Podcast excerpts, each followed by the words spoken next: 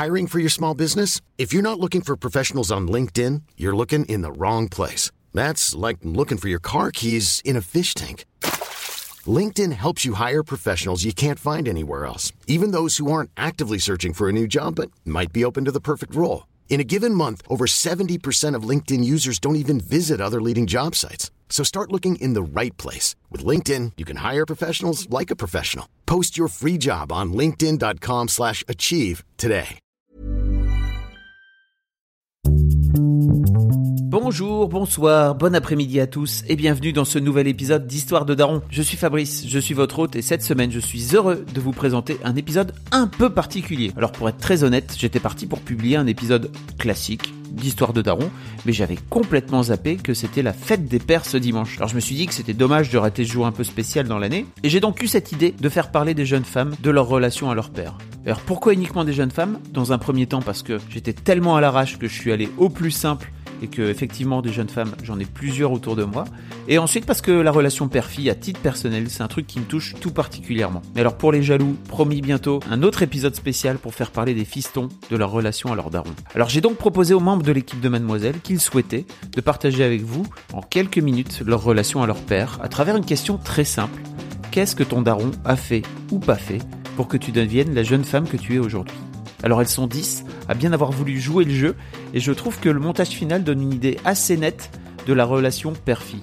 En gros, c'est plus ou moins compliqué, hein, et pour la plupart d'entre elles, il y a toujours de l'amour, même si c'est compliqué de l'exprimer auprès de son papa. Alors je les remercie immensément pour leur confiance, vraiment du fond du cœur, et j'en profite pour souhaiter à tous les darons une belle fête des pères. Alors bien sûr, vous connaissez la ritournelle. Si vous aimez Histoire de Daron, abonnez-vous au podcast sur vos applis de podcast préférés, Apple Podcast ou Podcast Addict sur Android, ou alors vous pouvez retrouver Histoire de Daron sur Spotify ou sur Deezer. Vous pouvez aussi mettre une note sur iTunes ou sur votre appli, 5 étoiles de préférence, mais aussi un commentaire, parce que ça permettra au podcast de grandir en notoriété. Si le concept vous plaît, parlez-en autour de vous, partagez sur vos réseaux sociaux. Vous le savez, le bouche à oreille, c'est encore le meilleur moyen de faire connaître ce petit programme. Enfin, si vous avez une histoire de daron ou quelque chose qui fait de vous un daron un peu à part, Surtout, n'hésitez pas à m'écrire sur histoire avec un S, de daron avec un S. Je ferai en sorte de vous répondre au plus vite. Mais fini de parler pour moi. Je vous laisse en compagnie de l'équipe de Mademoiselle. Et pour commencer, tout de suite, voici Mimi. Oui, Quel âge as-tu, Mimi? J'ai 26 ans. Mimi, qu'est-ce que ton daron a fait ou n'a pas fait pour que tu deviennes la Mimi d'aujourd'hui? Oh là là, quelle vaste question. Je pense que j'ai pas mal pris de mon père. C'est dur à dire à quel point, en fait, naturellement, je m'identifiais plus à sa façon d'être qui est un peu plus réservée, un peu plus chill que ma mère qui est très émotive et assez directive dans la vie. Donc clairement, en grandissant, genre le bad cop c'était ma mère et le good cop c'était mon père. Donc euh, et ils en avaient conscience et je pense que c'est un C'est le truc. cas dans beaucoup de familles, non? J'ai l'impression. Euh, je pense, et puis il y a aussi le fait que ma mère, elle s'était arrêtée de travailler pour nous élever avec mes sœurs, donc en fait, elle était là pour les. C'est un peu le classique de maman, elle est là pour les trucs relous, et papa, job. il est là pour euh, nous emmener cueillir des champignons, tu vois. donc euh, c'est. Mais après, il a jamais démissionné de notre éducation, mais je pense que bah tout simplement, si tu passes ta journée avec tes enfants par rapport à si tu passes tes soirées, tes week-ends avec tes enfants, bah forcément, tu vas plus gérer des trucs relous quand t'es là H24 à essayer de forcer tes filles à faire leurs devoirs, quoi. Ma mère est marocaine, elle a donc grandi dans une culture différente, avec des valeurs différentes, alors que mon père, bon, ils ont le même âge, mais lui, c'est un mec et il a grandi en France, et du coup, il y a des trucs qui, pour lui, lui semblaient euh, normaux de nous laisser faire, notamment à l'adolescence, est-ce que je peux sortir avec mes copains, jusqu'à quelle heure, etc. Alors que pour ma mère, euh, elle était plus stricte, quoi, donc euh, forcément... euh, C'est pas forcément normal pour tous les pères de laisser leur fille sortir, par exemple, tu vois. Bah ouais, je sais. Y a- Mais après, tu vois, c'était jamais. euh, En fait, mon père, il a jamais été impliqué dans l'aspect sentimental et sexuel de ma vie. Ma mère aussi. En vrai, ma mère très peu aussi. Je pense que on a eu une fois euh, The Talk sur la pilule et les préservatifs et on avait toutes les deux extrêmement envie de pas être là. et elle m'a emmené chez la gynéco quand j'avais 16 ans et voilà quoi. Mais je pense que mon père n'a jamais prononcé le mot sexe devant moi et, du coup, c'est pas un truc dans lequel il s'est impliqué. Je me souviens qu'une fois, quand j'avais, je sais pas, 18-19 ans, je m'étais fait larguer comme une vieille chaussette par mon mec de l'époque. Et je passais le week-end chez mes parents, j'étais, ça venait d'arriver, j'étais au bout de ma vie, j'étais une loque. Mon père, il est rentré dans ma chambre j'étais en train de sangloter, euh, ce qui est assez rare chez moi. Et il était vraiment, enfin, il m'a fait un câlin, il m'a fait pas de patte, et c'était vraiment un moment de ah, ah les émotions. et même moi, en fait, j'étais là, ben merci d'essayer, mais je sais que c'est pas ton point fort. Et en même temps, ma mère, elle va juste me dire euh, c'était un connard et ça va pas. En fait, je suis là en mode c'est pas mes parents que je vais voir quand j'ai une peine de cœur, donc ni mon père qui est clairement en détresse et qui sait pas quoi faire, ni ma mère qui est peut-être un peu trop dans l'empathie. Euh, donc voilà, il a pas été impliqué dans, il a jamais été en mode, euh, je veux pas que les, garçons ils touchent ma fille ou quoi. Je pense qu'il s'en fout. Euh, donc il était moins, il était moins inquiet, je pense, pour moi, que ma mère qui m'a très vite inculqué c'est quoi être une femme. Attention, les garçons, les gens qui te parlent dans la rue, tout ça. Et la petite enfance, t'en as pas parlé, t'es tout de suite passé à la petite, en fait, j'ai pas tellement de, enfin. Enfin, la petite enfance, je veux dire. Ouais, ouais, quand avant la puberté, quoi. Je pense que dans ma tête, mon père était plus cool que ma mère. Enfin, plus cool à la fois au niveau plus euh, plus laxiste, on va dire, et plus cool euh, dans le sens cool kid, tu mm. vois. Et notamment, euh, on allait beaucoup, on allait au Maroc un mois tous les ans parce que ma mère est marocaine et on y allait tous ensemble. Et en fait, euh, bah moi j'aimais bien euh, rester un peu avec mon père et mon oncle et euh, on allait dans l'appartement de mon oncle, on buvait du jus d'orange, on regardait des films et ça changeait du côté on est avec les 18 tatas dans l'appartement, tout le monde qui parle et tout, super fort et tout, c'était plus calme en fait. Mon père est plus calme, je pense que ma mère.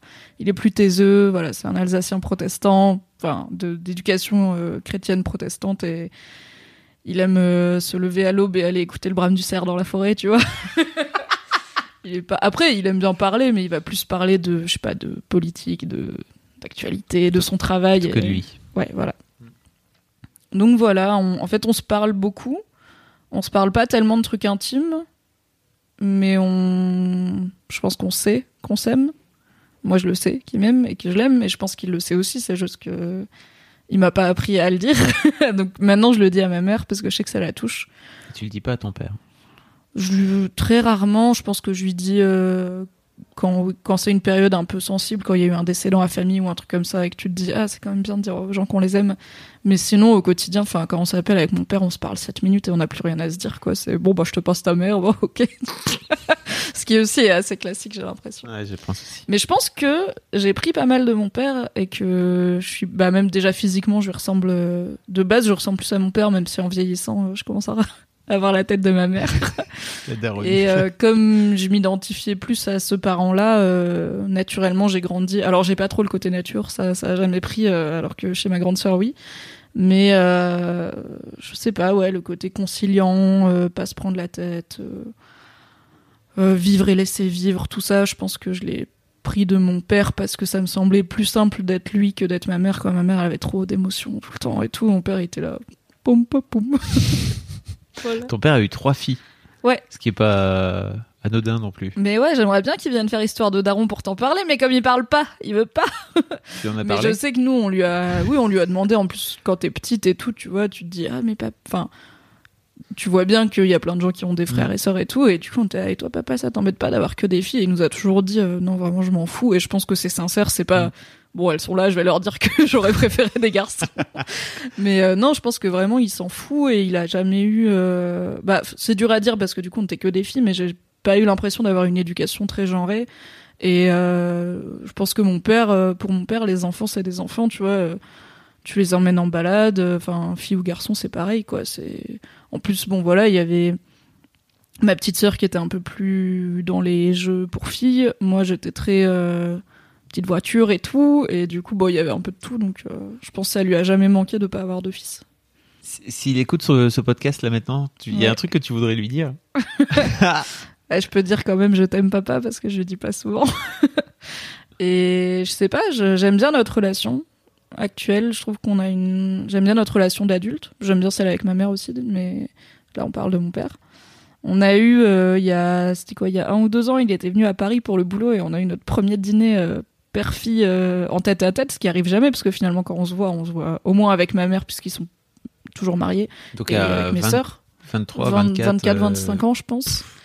Et c'était chouette. C'était, en fait, je m'étais jamais dit, j'ai jamais fait ça avec mon père, tu vois, parce que je pense que je l'ai fait avec ma mère relativement vite, de genre, je sais pas, je la rejoins en ville, on mange un bout. c'est jamais surprenant, tu vois. Alors qu'avec mon père, bah, je m'étais jamais retrouvée toute seule au resto avec mon père, euh, qui était en plus sorti du travail, donc il était encore en costume et tout. Moi, je sortais du travail, j'étais donc en t-shirt car j'ai un travail cool. et, euh, et c'était chouette, j'ai bien aimé ce moment. Donc, euh, je sais pas, je suis contente de la personne qui est mon papa. Je suis contente d'avoir encore mes deux parents et qu'ils soient encore ensemble parce que c'est pas. Je sais pas si je suis en minorité, mais je pense que pour la moitié des gens, c'est plus trop le cas. Et euh, je pense que c'est un, c'est toujours un bon modèle dans ma vie. Et euh, je pense que c'est la personne la plus honnête que je connais. Au sens de, pas forcément des gens qui disent, moi je suis honnête, mais en fait c'est juste pour dire je suis un connard et j'ai aucun filtre social. Mais il est vraiment droit, quoi. C'est, bon. Son père était juge et tout, et il a vraiment un sens de la justice et de l'honnêteté qui est, qui est très fort et que je pense qu'il nous a filé. Et euh, je trouve ça chouette d'avoir ces valeurs-là. Alors anonyme, bonjour. Oui, Tu bonjour. veux rester anonyme Oui, Quel âge mystérieuse. Quel âge as-tu, Euh, anonyme J'ai euh, 27 ans et toutes mes dents. Alors, faut, ce qu'il faut savoir, c'est que mon père m'a eu, il, avait, il était très vieux, enfin très vieux. Euh, il avait 42 ans, ce qui est quand même assez euh, âgé euh, pour, euh, je trouve, un, Il n'y a pas de deadline pour. Oui, euh, oui, c'est sûr que c'est pour- pas, il y a pas de hommes, deadline, mais... je pense qu'il a eu une prise de conscience de, oh, en fait, je, je vais, je vais mourir. Et vraiment, en fait, quand j'étais, euh, enfin, il m'a tout de suite habitué à l'idée qu'il allait mourir et que ce qui est un peu dramatique, mais Mhm. qu'en fait, on allait, enfin, lui et ma mère allaient, allaient donc mourir. Et que euh, fatalement, en fait, il allait falloir que je me démerde seule un, un jour dans ma vie. Et euh, il m'a vraiment inculqué cette valeur de il faut que tu te démerdes. en fait, démerde-toi. Tu es seule dans cette vie. Et pars en fait avec euh, tes, moyens et, et débrouille-toi en fait pour faire au mieux. Et euh, je pense que c'est le truc qui m'a qui m'a ancré et, qui et qui a vraiment fait de moi en fait aujourd'hui une personne qui qui va toujours euh, déjà une personne très indépendante peut-être un peu trop et et ouais qui va toujours essayer de se démerder et faire en sorte d'avoir besoin du moins de monde possible pas trop dépendre des autres quoi Le pendant négatif de ça, c'est il faut que tu te démerdes parce que bientôt je vais mourir, c'est ça? C'est pas ça t'a pas marqué trop ça? Non, et je pense qu'au contraire, enfin, euh, justement, bah là, quand je vois par exemple ma mère ou euh, quand elle a perdu son père, elle était euh, vraiment en PLS et elle a, elle a mal vécu le l'expérience. Après, bon, je, je dis pas que je vais être heureuse problème. quand, Allez, Quelle est quand la tu suite? vas mourir, mais en tout cas, c'est sûr que c'est ça m'a ça m'a aidé en fait à, enfin, c'est une c'est ancré euh, du coup euh, en moi et euh, Là, c'est en fait, j'ai, je, je, on s'est pas vu du coup avec mes parents. Enfin, on s'est vu moins régulièrement pendant quatre ans où j'étais, où je vivais plus euh, proche d'eux. Et du coup, à mon retour, j'ai vu le coup de vieux monstrueux que que mon père a pris. Et, euh, et là, ça m'a. Je pense que si j'avais pas eu cette idée ancrée de, en fait, euh, euh, ils vont mourir, euh, je l'aurais encore plus mal vécu. Et déjà que là, je l'avais vu. Enfin, justement, après avoir vu ce coup de vieux, j'étais. Euh, en fait, il, il va vraiment mourir.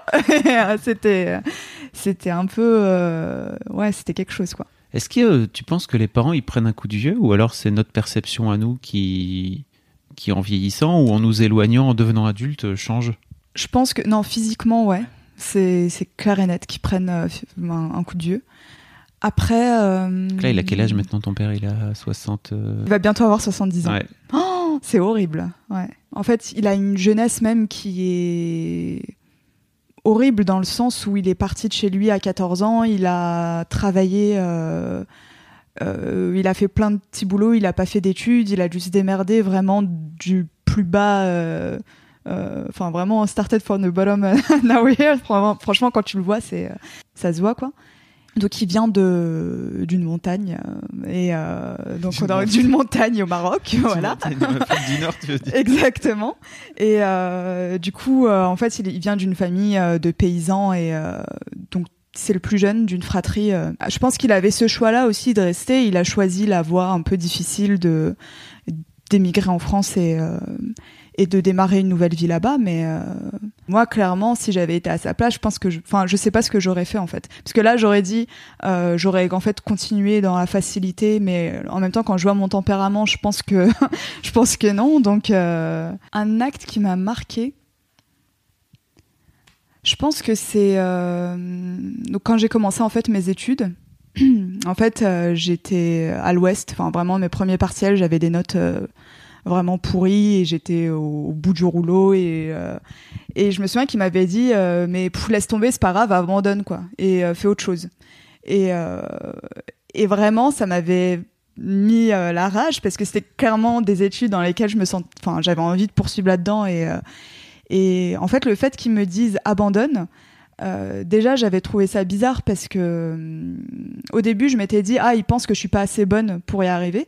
Mais là, en y repensant, je pense que c'était juste le côté du justement de cet aspect qu'il a de la démerde. de il faut être indépendant, il faut gagner des sous financièrement. Donc plan A, plan B, plan C, plan D, plan plan E. Et en gros, si tu n'arrives pas à, à atteindre l'état d'indépendance hum, comme ça, bah, c'est pas grave. Il y a 6000 autres plans que tu peux faire quoi. Donc euh, cette phrase-là m'a marqué et en fait, bah, j'étais. T'as donné la rage un peu Ça m'a donné la rage, ouais, clairement.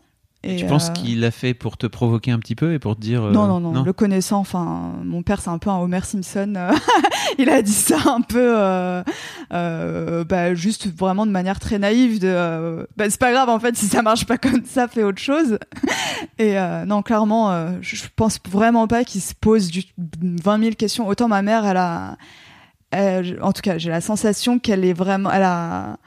elle a ce ce côté-là où elle se demande beaucoup de ah qu'est-ce qu'on a fait euh, je on s'est trompé peut-être dans l'éducation. Ah j'aurais pas dû lui dire ça alors que mon père c'est vraiment plus euh, en fait il a aucun filtre et euh, il va dire ce qu'il pense et ça sort tout seul et toi tu l'accueilles comme tu l'accueilles mais voilà quoi.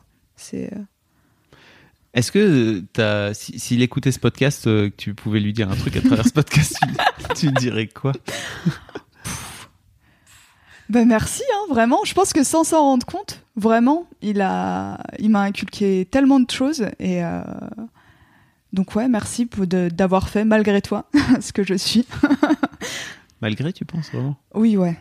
Enfin, le connaissant. Après, bon, peut-être que je me trompe encore une fois, mais euh, après, non, je pense, je pense qu'il est quand même fier de nous et euh, et C'est sûr. oui, oui, Oui. c'est oui, ça c'est sûr. Mais après, je pense qu'il est quand même content de de, de ce qu'on est devenu euh, et euh, il pense pas avoir raté notre éducation. Au, au- enfin, Bah, non. Oui, oui. voyons ce que t'es devenu, c'est pas Oui, mal. oui, ouais. non, mais ce que je veux dire, c'est. euh, je pense pas qu'il ait de regrets, en fait, au niveau de, de notre éducation. Et je pense qu'il est très content euh, bah, de ce qu'il a fait. euh, et qu'il aurait pas pu faire mieux, clairement, vu son. Ce que lui-même, en fait, a reçu de ses parents. Enfin, c'est. Merci, Anonyme. Bah, merci à toi. Kalindi Oui, bonjour Je porte un pull rose, symbole de la joie. Quel âge as-tu, Kalindi? J'ai 25 ans. Très bien. Ah, un peu plus maintenant, mais oui, ça reste 25. C'est une grosse question, quoi. Qu'est-ce qu'il a fait ou qu'il a pas fait pour que je sois ce que je suis aujourd'hui? Je pense qu'il a beaucoup pas fait. Euh, en gros, moi, pour te raconter, euh, j'ai un papa qui vient, euh, qui est pas français d'origine, qui est qui est qui est né à l'île Maurice, de parents indiens, et donc il a il a une culture qui est pas du tout la nôtre, qui est vraiment extrêmement différente et qui est basée sur la pudeur, sur le fait de pas parler aux, aux gens qu'on aime de, de nos émotions, etc. Et je pense qu'il a toujours eu des difficultés à communiquer avec moi à cause de à cause de ça, ce qui fait que en fait, il a été assez absent euh, parce que je pense qu'il savait juste pas du tout comment s'y prendre avec moi. Il a été très présent quand j'étais petite, vraiment très présent. Euh, ma mère était hôtesse de l'air, donc elle passait beaucoup de, de sa vie à voyager. Et c'est papa qui s'occupait de moi jusqu'au moment où j'ai commencé à grandir, à être pré-ado. Et où là, je pense que tout s'est emmêlé dans son cerveau. Il s'est dit merde, ma fille a des seins, ses règles, enfin que faire? Euh, Et du coup, il a choisi de faire du vélo. Euh, Toi, tu bouges pas. Moi, je vais faire du vélo. Je reviens. Toi, tu continues à avoir les nichons qui poussent, et moi, je m'en vais loin euh, faire de- du vélo dans la montagne pour éviter de penser à ça. Et, et en fait, je pense qu'il a choisi un peu la fuite pour absolument pas avoir à se confronter au fait que sa, au fait que sa fille est en train de devenir une femme. Et, euh, et je pense en fin de compte que c'est plutôt bien qu'il l'ait fait parce que de s'être effacé de mon éducation à un moment donné où j'avais besoin de, de prendre confiance en moi, ça m'a fait du bien parce que du coup j'ai principalement été élevée à ce moment-là par ma mère, qui elle est une meuf euh, qui a la tête sur les épaules, les pieds sur terre, euh, qui a été hyper présente dans mon éducation, qui a été présente euh, toute ma vie, même si elle passait beaucoup de temps dans les avions. Et, et en fait, de s'être effacée comme ça, ça a permis à ma mère de, elle, prendre l'ascendant sur mon éducation, et ça a permis de faire ce que je suis aujourd'hui. Je pense que si mon père avait été plus là, j'aurais été complexée, j'aurais été euh, euh, j'aurais peut-être pas osé sortir dans la rue comme je sors aujourd'hui, c'est-à-dire euh, j'ai aucun souci avec le fait de m'habiller court, de montrer mes nichons, euh, de montrer mon ventre toute la journée. Euh, et mon père, quand j'étais ado, me disait toujours tu vas sortir comme ça. et mon père, ma mère l'appelait l'ayatollah du vêtement parce que parce que parce que vraiment, il supportait pas que je sorte avec des trucs courts, même quand il faisait extrêmement chaud. Mais c'est parce que juste à l'île Maurice, ça se fait pas, tu vois. Et que il vient d'une famille très traditionnelle où les femmes portent des saris. Et, euh, et du coup, il a un peu du mal à, même après 35 ans en France, à s'habituer à ce modèle-là. euh, Enfin, à s'habituer à la femme moderne et à son droit à s'habiller comme elle veut. Et euh, comme il s'est rendu compte qu'il était chiant, et ça, c'est une grosse qualité qu'il a, c'est qu'il a préféré fermer sa gueule et faire autre chose plutôt que de râler, tu vois. Partir Et parti faire pédaler. du vélo. Ainsi que tout un tas d'autres sports, bien sûr. Pour oublier. Et euh, Ma fille a des seins, oh Ma mon fille dieu, il faut que je parte Et, euh, et du coup, euh, voilà. En fait, donc il y a eu cette période de ma vie où je me suis dit cool qu'il soit pas là parce que ça va m'aider à, à, à grandir, à m'émanciper et à être la femme que je veux devenir, c'est-à-dire une femme moderne, indépendante, euh, dans l'air du temps et bien dans ses pompes surtout. Et en fait, euh, étonnamment, euh, ces derniers temps, j'ai compris qu'en fin de compte, mon père avait fait finalement pas mal de choses qui ont fait que j'étais la meuf que je suis aujourd'hui. Je me suis interrogée et en fait. euh, je me suis rendu compte que j'aurais dû écouter mon père sur tout un putain de tas de trucs et que je l'ai jamais écouté parce que pour moi c'était le relou de service, qu'il était insupportable et que j'avais pas envie de vivre avec lui surtout. Et depuis qu'on vit plus ensemble, depuis que ma mère l'a foutu dehors et qu'il est parti vivre tout seul, euh, je me suis rendu compte que il avait raison sur tellement de choses Alors et que c'était bah alors euh, c'est des trucs cons mais il m'a aidé à, à comprendre qu'il fallait que je pre- prenne soin de ma santé qu'il fallait que je fasse du sport pour euh, pour euh, bah, pour être en forme. Et lui le sport c'est toute sa vie mais pas parce qu'il veut être musclé pas parce que il s'en bat les couilles de tout ça. Lui ce qui l'intéresse c'est d'être en forme le plus longtemps possible pour pouvoir continuer à aller faire des voyages voir la nature aller voir les animaux parce que c'est sa passion tu vois. Et euh, il m'a toujours dit écoute Kalindi c'est à 16 17 ans qu'on qu'on commence à se former un corps qui va être en bonne santé parce qu'après il est souvent trop tard et, et quand tu commences à être mou etc c'est difficile de reprendre de la tonicité musculaire. Et, euh, et en fait il faut que tu sois tonique si tu veux pouvoir faire des trucs être performante dans la vie etc et je me rends compte que je l'ai pas écouté et j'ai recommencé le sport beaucoup trop tard. Aujourd'hui le sport ça fait partie de ma vie. Pas suffisamment euh, bien malgré ce que j'aurais voulu. Euh, mais et surtout, il m'a appris que il arrêtait pas de me dire, tu vas voir, la vie c'est pas facile. Ta mère, elle te dit toujours que oui, ça va bien aller euh, parce que parce que ta mère, elle est hyper positive, etc. Mais euh, lui, il m'a toujours prévenu, il m'a dit, tu verras, c'est pas facile. Et ce sera pas facile euh, avec les mecs, ce sera pas facile dans pour plein de pour plein de choses. Et ça fait très peu de temps que je réalise que ouais, en fait, mon père, c'est pas juste un emmerdeur, c'est aussi quelqu'un qui arrive à voir les problèmes qu'a le monde, quoi. Donc euh, ouais, j'ai un rapport très ambigu à mon père et je pense que c'est à la fois ce qu'il a fait et à la fois ce qu'il a pas fait euh, qui fait la meuf que je suis aujourd'hui, quoi. Mais je pourrais parler pendant mille heures de mon père, hein, c'est mon sujet préféré. Tu lui as déjà dit ça? Ce que tu es en train de me dire. Ouais, en fait, je lui ai déjà dit il y a très peu de temps. Parce qu'il y a genre un mois et demi, j'ai eu une énorme dispute avec mon père, où j'en suis sortie euh, vraiment très mal. Et en fait, tous les trois ans, on a une énorme dispute où j'ai l'impression qu'on va plus jamais se reparler.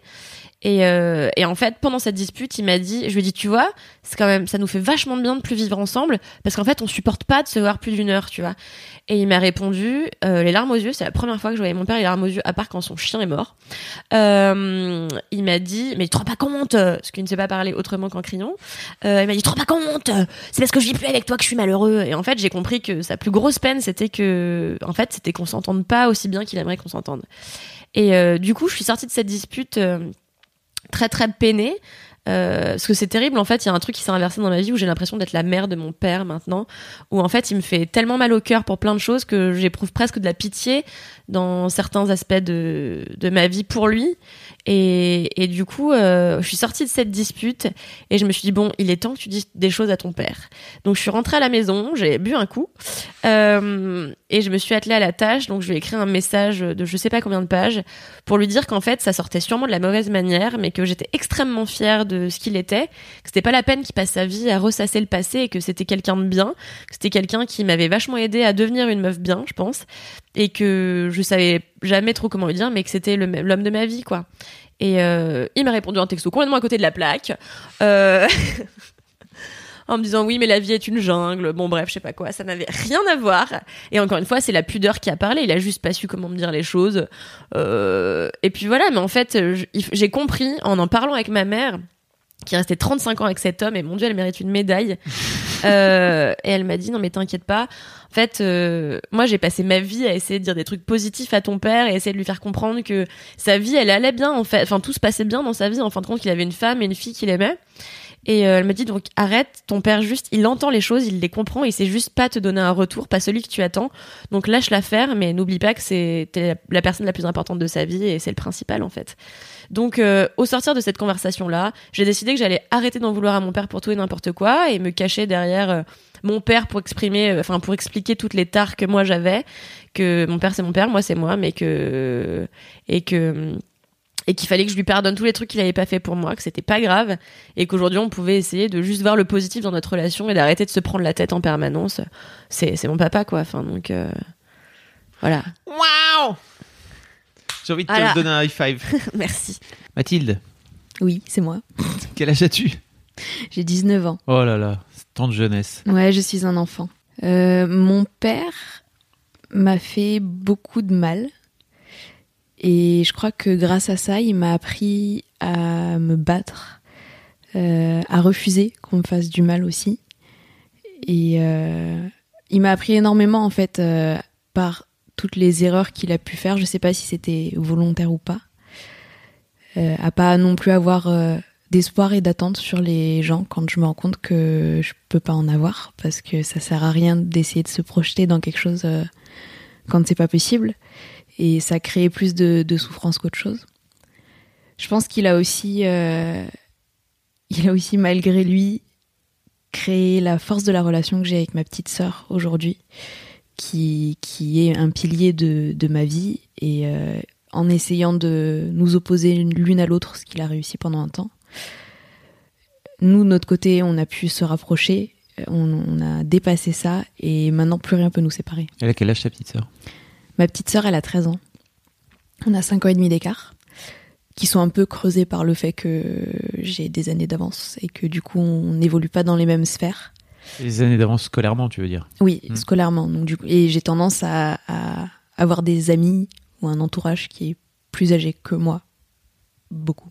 J'ai connu euh, des, moments de, de, maltraitance psychologique et j'ai appris en fait à dire non. Je pense que quelque part. J'ai même appris avant ma mère à dire non. Euh, j'ai appris aussi à prendre des responsabilités comme à en refuser. Il y a une période où euh, je vivais chez mon père euh, en, garde alternée. Et ma petite sœur était très petite. Et je me souviens de moments par exemple où elle était malade, où lui était pas là, moi j'étais un enfant.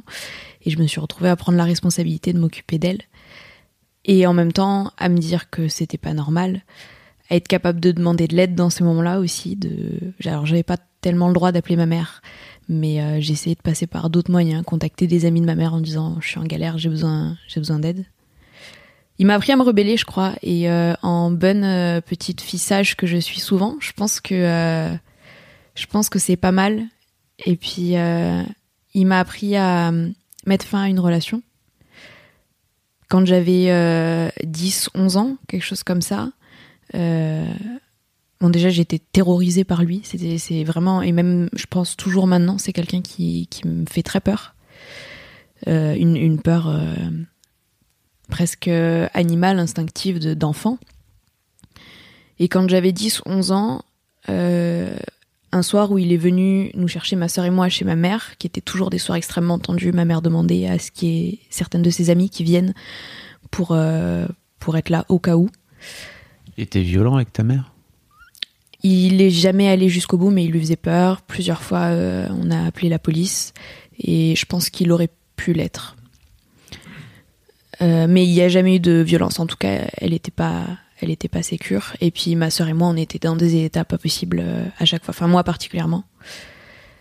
Il y a une fois où je me suis planquée dans le cellier de chez ma mère et ils m'ont cherché pendant je sais pas combien de temps et je répondais pas parce que je voulais pas y aller. Et donc pas longtemps après ça, je me suis rendu compte que je voulais vraiment plus y aller. Donc je suis sortie avec euh, avec mes affaires devant, euh, faire face à mon père et lui dire les yeux dans les yeux, en fait je veux pas venir chez toi. Donc là j'ai mes affaires. Si t'es mon père, donc tu décides. Donc si si tu me dis tu viens quand même, bah j'ai pas le choix, je viendrai quand même. C'est la loi, le juge a dit c'est comme ça, mais je veux pas. Donc il m'a dit bah fais ce que tu veux. Du coup je suis restée chez ma mère. Ça a été dur sur le moment, mais ça m'a fait du bien. Et la fois d'après où il a dû venir euh, nous chercher ma sœur et moi, à nouveau, euh, je suis sortie avec mes affaires et je lui dis en fait je veux plus venir du tout. Et euh, on a perdu contact pendant très longtemps. J'ai, enfin, on était un peu en contact encore, mais en fait, ça m'a amené que du mauvais. Donc, j'ai fini par couper les ponts. Et en fait, je crois que ça m'a, ça m'a appris à me dire. euh, alors, j'ai dû me casser la gueule avec d'autres personnes euh, par la suite pour vraiment comprendre que je pouvais couper les ponts avec des personnes qui m'apportaient pas des choses positives. Mais euh, je pars souvent du principe dans une relation que en fait, si j'ai pu dire merde à mon père qui me terrorisait, je peux dire merde à n'importe qui. Il y, y a quand même une culture en France, je pense, très familiale de la famille, c'est important. Euh, mon père, il est vietnamien et de son côté, il y a aussi quelque chose de très très ancré. euh, la famille, c'est important. Et du coup, euh, pendant cette hospitalisation, il y avait pas mal de rendez-vous où lui, il était, il était concerné, il était convié. Au départ, je refusais de le voir, mais en fait, tout le monde me disait tout le temps, même ma mère m'a dit pendant des années, faut pas que tu fermes la porte, euh, faut que, voilà, si jamais un jour il y a un changement, euh, que tu puisses garder la porte ouverte, tu te protèges en attendant, mais c'est bien si tu arrives à garder du lien.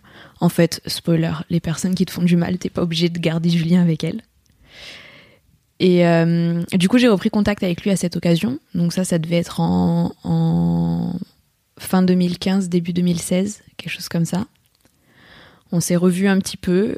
Euh, J'y suis allée euh, de manière un peu sporadique, sachant que je vivais déjà toute seule, euh, loin de chez mes parents, donc j'y allais pas souvent. J'y allais plus pour voir ma sœur, parce qu'elle elle continue à le voir.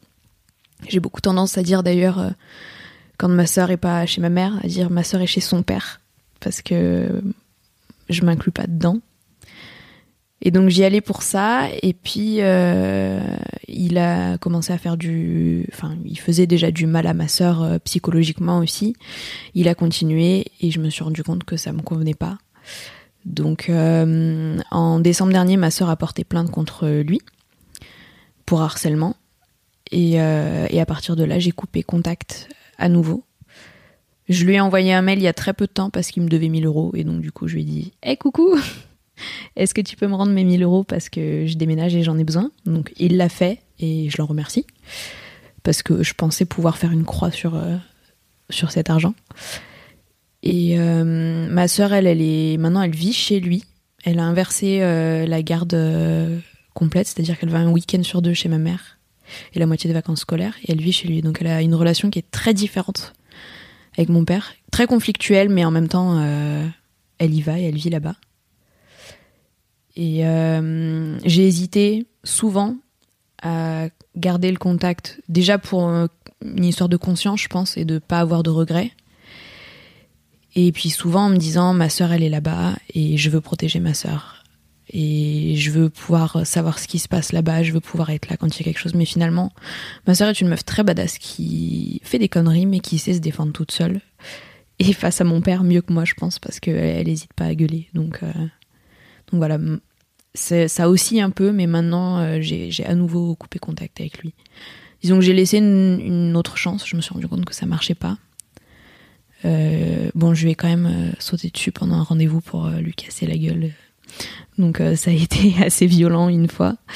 Et, et voilà, en fait, j'ai juste pas envie d'une personne toxique dans ma vie. Merci beaucoup pour ta confiance, Mathilde. Mais avec plaisir, merci à toi pour me permettre de te la donner. Alors, Margot Oui, bonjour. Salut Margot. Quel âge as-tu, Margot? Moi, j'ai 25 ans, bientôt 26. Alors, moi, j'ai assez peu euh, de, de souvenirs de mon père quand j'étais plus petite. Je crois que c'est surtout ma mère qui s'est occupée de mon éducation à ce moment-là. Et il est arrivé un peu plus tard, plus à l'adolescence, quand j'étais un peu paumée dans ma vie. Et, euh, et euh, en fait, mon père est pilote d'avion. Voilà. Pilote de Et- ligne, tu veux dire euh, Non, il fait, il travaille pour l'État. Et du coup, il conduit les petits avions euh, qu'on entend. euh. Et du coup, on a été bercé là-dedans depuis que je suis toute petite. Donc, Percé euh, dans l'avion, tu dans l'avion, ouais. Exactement. Et euh, moi, je me suis retrouvée à 15-16 ans à avoir envie de faire un peu ça dans ma vie, de travailler dans l'aéronautique. Donc, c'est sûr que c'était grâce à mon papa, forcément. Et, et par contre, je m'en suis pas beaucoup donné les moyens au lycée, parce que c'est quand même des métiers qui sont assez durs. Et du coup, je me suis retrouvée complètement paumée à la sortie du lycée, où j'avais eu mon bac en juillet, et je n'étais inscrite nulle part en septembre, et mes parents, ils flippaient à mort. Et euh, mon père, il m'a, beaucoup aidé à ce moment-là, parce qu'en fait, il m'a embarqué dans ce monde-là de l'aviation. Et euh, il m'a même emmené une semaine à Paris, où il bossait à Melun, euh, pour me faire découvrir tous les métiers, tout. Et moi, ça m'a vraiment donné envie. Et du coup, je me suis remotivée. C'est comme ça qu'après, j'ai poursuivi mes études, pas du tout dans l'aviation, mais c'est pas grave. Mais au moins, ça t'a redonné un, un sens un peu à ce que tu voulais faire, Exactement. Exactement. Et euh, j'ai j'ai eu. Enfin, c'est vraiment par ce métier-là que j'ai trouvé du lien avec mon père parce que sinon, euh, avant, j'en avais très peu. On- mon père discute jamais, parle de rien avec moi et voilà. Un peu plus maintenant que j'ai grandi et que je suis plus adulte, mais alors quand j'étais jeune, c'était, il y avait zéro discussion. À cause de quoi, tu penses? Hmm, je sais pas, je crois qu'il était pas. Enfin, je- moi, moi, j'ai jamais eu un lien très fort avec mes parents de base. Et lui, en plus de ça, euh, j'ai pas l'impression que il avait une facilité à communiquer avec ses enfants. Et je vois aujourd'hui avec mon petit frère qui a 19 ans, euh, c'est hyper compliqué. Il ouais. m'appelle euh, pour m'en parler et on, et on parle pendant des heures de mon petit frère. Et après, il va en parler à mon frère. et, et même avec son. Parce qu'on pourrait se dire qu'il y a un truc euh, père-fille qui est peut-être plus compliqué. Donc même avec ton petit frère, ça a pas, ça a jamais matché. Il avait pas d'atome crochu particulier, quoi. Peut-être plus, je pense quand même, parce qu'il se retrouvait, euh, il se retrouvait plus dans les dans les projets qu'il faisait et, tout, mais euh, mais pas dans la dans la discussion. C'est compliqué. Voilà, il est il est adorable, je l'aime beaucoup, mais c'est difficile de discuter et ça l'a toujours été euh, et voilà et, et c'est pour ça que moi j'étais très contente euh, ado de découvrir un peu mon père alors qu'avant il m'avait euh, voilà jamais vraiment parlé. C'est le sentiment que j'en ai. Et que même adulte, maintenant, je suis contente de pouvoir discuter avec mon père. c'est fou le nombre de filles qui me disent ça qu'elles découvrent leur père sur sur le tard euh, Mm. quand elles deviennent adultes. Qu'est-ce que tu as envie de dire aux jeunes pères qui ont des filles? Parce que je pense aussi qu'il y a un Ouais. truc euh, comme ça et qui n'arrivent pas justement à nouer un lien avec leur fille. Ouais, je, pense qu'il faut qu'ils passent du temps avec leur fille, mais en tête à tête. Parce que moi, c'est vraiment ce que, je t'ai raconté euh, la fois où il m'a emmené à Paris et tout. C'est la première fois de ma vie où j'ai un souvenir d'avoir été en tête à tête avec mon père. Et un petit peu avant, sur des journées, mais là, j'étais vraiment une semaine en tête à tête avec mon père. Et ça m'a permis de discuter. Alors qu'avant, il y avait toujours ma mère, ou mon frère, ou ma sœur, etc. Et ma mère, qui avait son rôle de, de- avait pris à cœur euh, son rôle de maman, euh, elle parlait toujours, était toujours dans la discussion, etc. Et je crois que mon père, il était à côté, et puis euh, bon, bah, le rôle est pris, euh, très bien, tu vois, ça, ça fonctionne. Donc peut-être dire aux darons aussi, peut-être fermer votre mouille. ça, peut, ça peut être intéressant aussi. Ça peut Ouais, aider. mais ça, ça, je pense que c'est dur pour les, pour les mamans, enfin, enfin, en tout cas pour les mamans de ma génération qui ont été éduquées à être maman. Et c'était hyper important, euh, voilà. En plus, ma mère était mère au foyer, donc elle était là tout C'était le temps. son job, entre voilà, guillemets. c'était son travail. Et moi, mon père, en plus, il est parti pendant deux ans à Paris où il partait toutes les semaines. C'est un peu ce que. Ouais. il partait toutes les semaines, il rentrait que le week-end. Et du coup, là, euh, pour discuter, c'était compliqué. Mais je pense qu'à ce moment-là, ouais, il aurait fallu passer du temps avec euh, ses enfants en tête à tête pour justement développer un lien un peu privilégié de, en fait, on est obligé de discuter. On va au restaurant ensemble, on est obligé de parler au restaurant. Tu vois, c'est.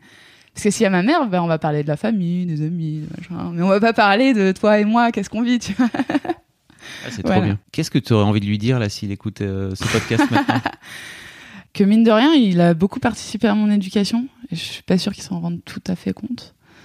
Euh, et qu'aujourd'hui, euh, aujourd'hui, je suis, je suis contente de la relation qu'on a et que je l'aime tout simplement parce que c'est mon papa. Et Merci beaucoup, Margot. Bah, merci à toi. Louise, Oui, c'est moi. quel âge as-tu? J'ai 25 ans. Louise, qu'est-ce qu'a fait ton, ton père? Ou n'a pas fait pour que tu deviennes la Louise que tu es devenue aujourd'hui? Il a quitté ma mère. C'est bien ou c'est pas bien? Bah, un peu des deux. Je pense que depuis, j'ai du mal à tomber amoureuse. Ouais, il a quitté ma maman quand j'avais, euh, je sais pas, 9 ans, je crois, un truc dans le genre, 9 ou 10 ans. J'étais en CM2 et moi, j'avais euh, pas du tout capté. Du tout, mais alors pas du tout. Et euh, qu'il a quitté ta mère? Que ça arrivait en Que fait. ça arrivait, d'accord, oui. Ouais, comme c'est lui qui a, qui a quitté ma maman, c'est lui qui me l'a annoncé. Euh, il est venu me chercher à la sortie de l'école. J'avais fait une sortie à Saint-Nazaire, c'était la folie. On avait visité euh, Escale Atlantique et un sous-marin, c'était trop bien, j'avais passé une trop bonne journée. Et euh, peut-être que je vais pleurer parce que j'ai mes règles. J'ai tellement raconté cette histoire. Ok. Et donc il est venu me chercher et je lui ai, enfin je sais pas, je voulais inviter une copine à dormir et tout. Il m'a dit ah c'est pas le moment, genre vénère. J'étais là bah ok. Et euh, il m'a proposé d'aller avec lui euh, changer les pneus de la voiture. Et en fait sur la route il m'a annoncé que euh, bah, il séparait de ma mère et, et qu'il allait partir le jour même. Voilà.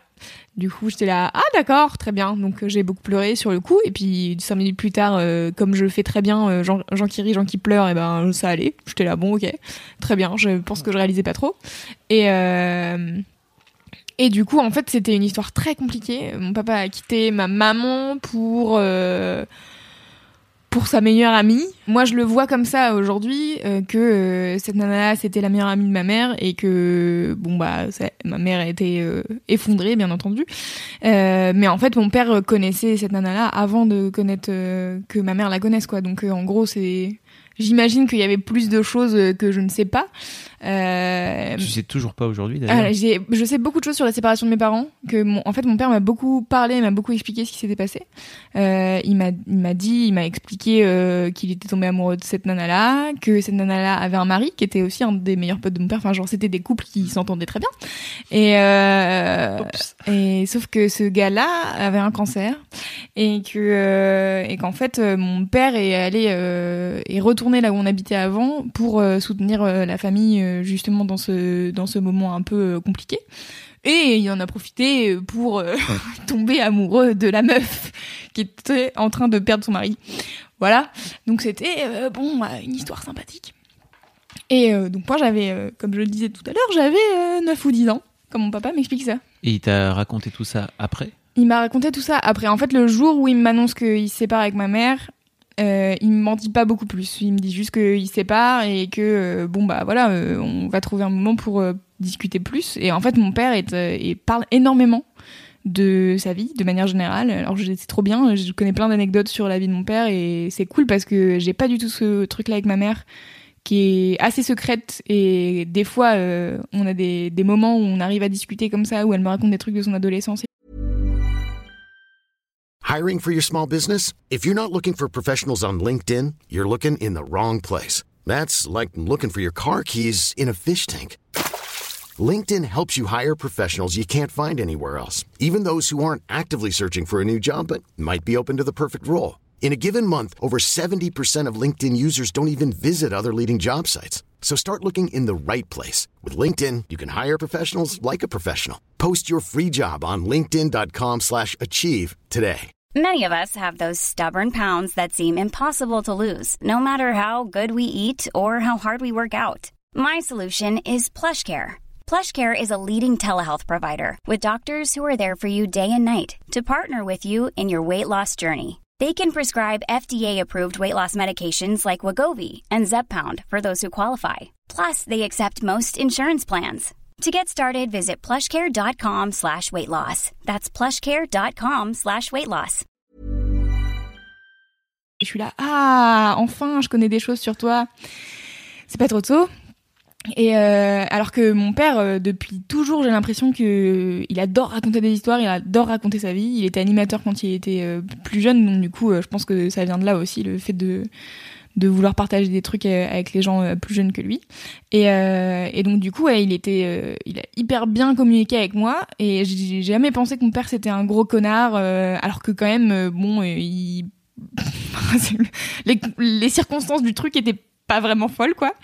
Et, euh, Au moins, il a été transparent. Ouais, il a été hyper transparent avec moi et du coup ça m'a enfin j'ai jamais euh, eu ce truc que j'ai l'impression que plein de mes amis dont les parents se sont séparés ont envers euh, le père qui souvent part malheureusement euh, de euh, ah, c'est la pire personne parce que il a brisé notre famille et tout. Alors que bah en fait c'est juste moi c'était bon bah OK en fait j'ai compris les circonstances de et en fait c'est ça te fait aussi te rendre compte que ton père est pas que ton père c'est une personne C'est un adulte c'est un adulte avec qui prend des des décisions sentiments.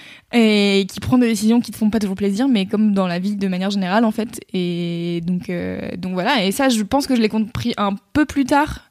Mais, euh, mais en fait, c'était hyper important pour moi de me rendre compte que mon père n'était pas que mon père. Et, et en fait, ça m'a permis de comprendre ça aussi pour ma mère. Du coup, c'était c'était cool. Euh, Je veux dire de les voir vraiment comme des, comme des personnes. comme des gens, et pas comme mes parents qui sont là pour subvenir à mes besoins à longueur de temps.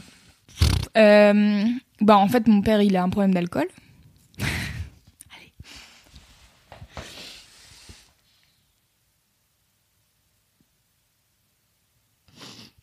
Pourquoi ça te touche à ce point-là Je sais pas. Tu viens de dire il y a trois minutes que tu t'étais rendu compte que ton père était une personne à part entière et Ouais, mais en fait, donc une je- personne. en fait, ça me touche parce que hum, donc il a un problème d'alcool depuis longtemps et c'est pas, euh, enfin tu vois, c'est de l'alcoolisme euh, pas hyper flagrant. Enfin, genre il arrive pas à bourrer au travail ou des trucs comme ça, mais juste euh, il boit beaucoup et il boit. euh, Moi, j'ai vécu euh, toute seule avec lui euh, quand j'étais en cinquième et en fait euh, aujourd'hui, donc attends, je reprends l'histoire de, de mes parents après s'être séparés. Mon père, il s'est séparé de cette meuf euh, au final avec qui il est resté qu'un an et il a rencontré une autre nana avec qui il a fait un enfant. Donc j'ai une petite sœur de 10 ans aujourd'hui, qui est la meilleure petite sœur du monde. Et euh,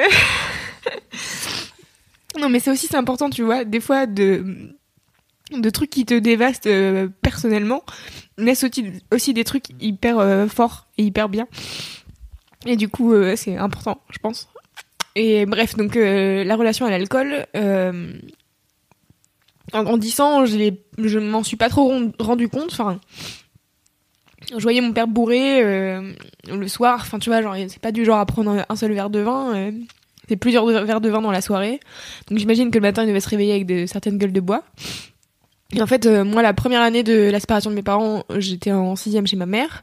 Et en cinquième, euh, en fait, ma mère a rencontré un mec qui était un gros con et avec qui- je voulais pas vivre. Et du coup, j'ai demandé à déménager chez mon père. Et j'étais toute seule chez mon père avec lui. Et, euh, et j'ai deux grandes sœurs qui sont beaucoup plus âgées que moi, qui ont 12 et 15 ans de plus que moi, du côté de mon papa. Et en fait, euh, donc j'ai deux grandes sœurs qui sont plus âgées que moi, avec qui j'ai jamais vécu, mais que je considère vraiment comme mes grandes sœurs euh, de ma vie. Enfin voilà, c'est il y a pas de demi-sœur ni rien, tu vois, c'est on est sœurs. Et euh, et en fait, maintenant que moi je suis la grande sœur, je me rends compte de trucs qui dont je m'étais pas rendu compte quand c'était moi la petite. Notamment quand je quand à 14 ans, je débarque toute seule chez mon père. Euh, à la campagne et que en fait euh, il est en dépression et que il, est alcoolique et en fait euh, sur le coup moi je m'en rends pas compte c'est juste mon daron tu vois. Et et en fait je pense que c'était une période de sa vie où il allait très mal et d'un côté je suis contente d'avoir été là parce que je pense que sans moi ça aurait été compliqué tu vois. Parce que l'année d'avant moi je l'ai vu il a était dans, dans un dans un sale état je le voyais que tous les deux mois et c'était c'était compliqué et, euh, et en fait, maintenant que je suis la grande sœur, euh, là, il s'est reséparé de, de la mère de ma petite sœur. Et, euh, et du coup, bah, des fois, il est tout seul avec ma petite sœur. Et en fait, sa mère, la mère d'Agathe, ma petite sœur, elle, s'inquiète. Parce que bah, quand il est tout seul, s'il boit et qu'il arrive un truc à Agathe, c'est chaud. Et mes grandes sœurs, elles s'inquiètent parce qu'en fait, elles, maintenant, elles sont mamans. Et donc, du coup, elles sont là. Par contre, un enfant avec papa, c'est chaud quand même. Et, euh, et d'un côté, euh, d'un côté, je trouve ça euh, logique, tu vois, de s'inquiéter. Et en même temps, des fois, je trouve qu'on reconnaît pas les efforts qu'il fait. En fait, il y a eu plusieurs clashs assez forts entre mes sœurs et mon père. Parce qu'en fait, il y a des périodes où tellement il buvait, il se passait des trucs importants qu'il a oublié. Ça a fait ça une fois l'année, il y a deux ans, et une fois l'année dernière. En fait, l'année dernière, euh, c'était le truc de trop où mon père, il a fait, ok, en fait, bon. Il faut, il fallait vouloir, hein, 60 ans quand même pour, euh, pour se dire, tiens, je vais arrêter de boire de l'alcool. Mais, euh, mais du coup, il il l'a fait, tu vois, il a tenu le truc. Tu vois, j'ai envie qu'il prenne ses responsabilités des fois, et je me dis, en fait, euh, c'est bon, enfin, genre, t'es adulte, et c'est pas parce que je suis ta fille que je vais pas te mettre en face des trucs euh, euh, sur lesquels je trouve que t'as tort et tu, tu devrais faire des efforts, tu vois. Ça est arrivé un Noël où on était, euh, on était en comité réduit, où il y avait des potes de mon père qui étaient là, et il était bourré, et je sais plus, euh, il y avait un truc où il voulait il voulait pas jouer à un jeu, tu vois, genre les invités voulaient pas jouer à un jeu et mon père il a commencé à se vénérer pour ça. J'étais là mais t'es bête, enfin genre ça n'a aucun sens, quoi. On s'en fout, on passe un bon moment, s'ils veulent pas jouer, laissez-les pas jouer, tu vois. Et du coup, il s'est énervé et en fait, je lui ai dit mais en fait, là t'es chiant parce que t'as trop bu. Il l'a pas très bien pris. et, en fait, c'est juste qu'il y a un moment donné où moi j'arrive à un seuil de tolérance euh, quasi zéro où je suis là en fait, arrête de boire. Enfin, c'est bon, ça fait assez de temps qu'on te le dit et et en fait, j'ai, pas envie que, que tu sois triste et malheureux et que tu t'enfermes dans la boisson. En fait, à un moment donné, vois un fucking psy et arrête de nous casser les couilles. Le jour où je lui dis ça à Noël, euh, je sais pas quel âge j'ai, je pense que j'ai 18 ou 19 et il a hyper mal pris. Et en gros, il a passé la soirée à ruminer dans son coin et machin. Et, et en fait, à juste dire, bah, t'es ma fille et machin, je suis là-bas, je suis ta fille, mais ça n'empêche que j'ai un avis, en fait. Et notamment sur euh, la santé de mon père et sur euh, la manière dont il se comporte euh, quand on est censé être dans un bon moment et qu'en fait, tu, juste, tu casses l'ambiance à longueur de temps, quoi. Il a arrêté de, de boire, là, euh, récemment. Ça doit faire euh, deux ans maintenant, je pense. Je comprends un peu mieux ta, ta relation à l'alcool qui est un peu Oui, mais la relation à l'alcool qui est inexistante. inexistante, voilà. que tu rejettes complètement. Ouais, ouais. Si t'écoutais euh, là, Oui. euh, qu'est-ce que tu aurais envie de lui dire? Bah, je sais pas, je voudrais lui dire que, que je l'aime et.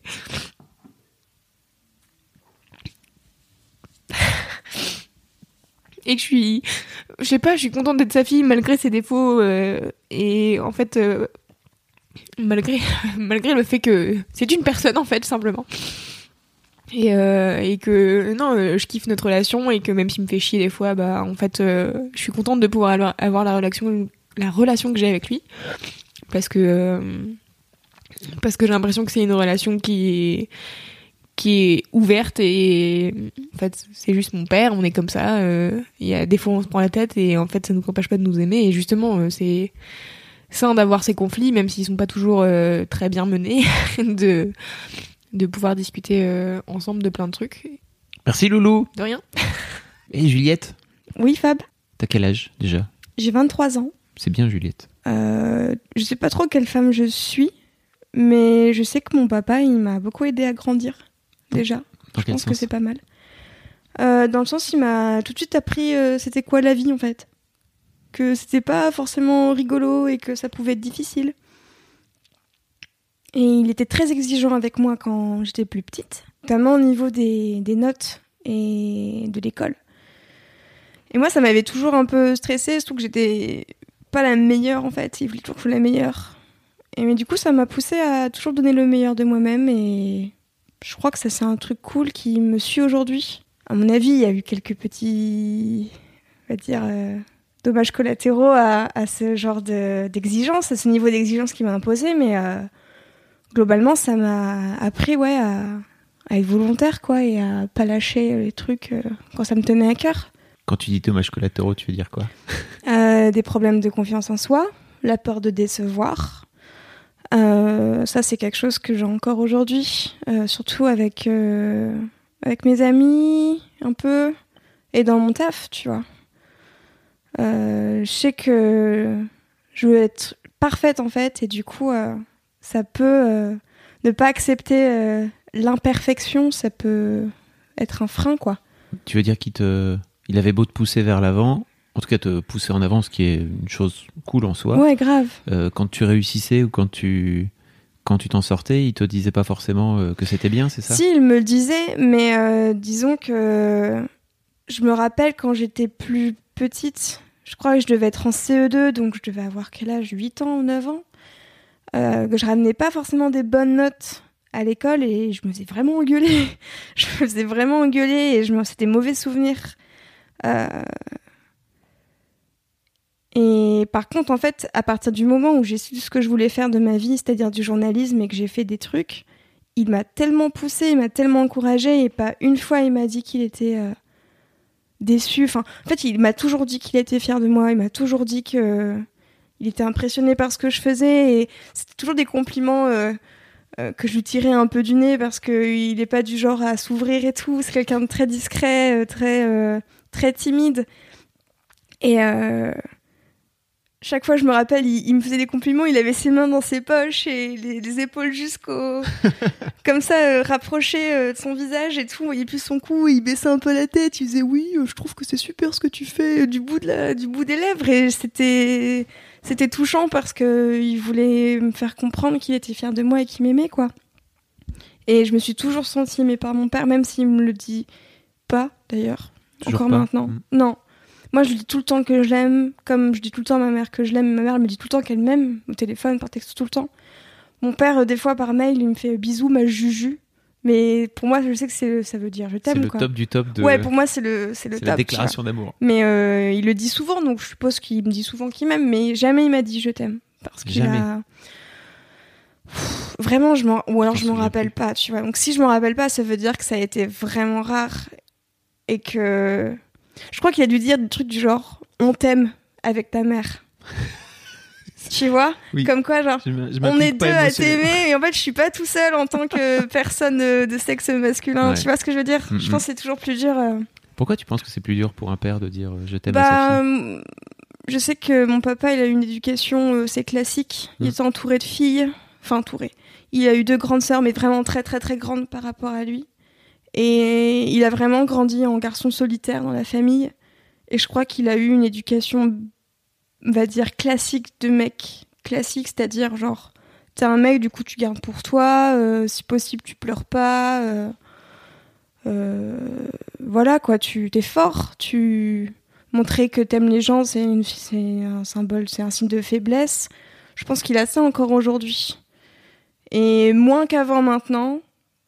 Maintenant, j'ai l'impression qu'on se connaît plus. En fait, on se bah, évidemment, plus je grandis et plus je le connais, et plus on se connaît, et plus on passe du temps ensemble. Enfin, en fait, maintenant, je sens qu'il est beaucoup moins coincé avec moi. Je me rappelle quand j'étais petite, je crois qu'il était un peu mal à l'aise avec moi. Je suis sa première fille, je suis sa première enfant.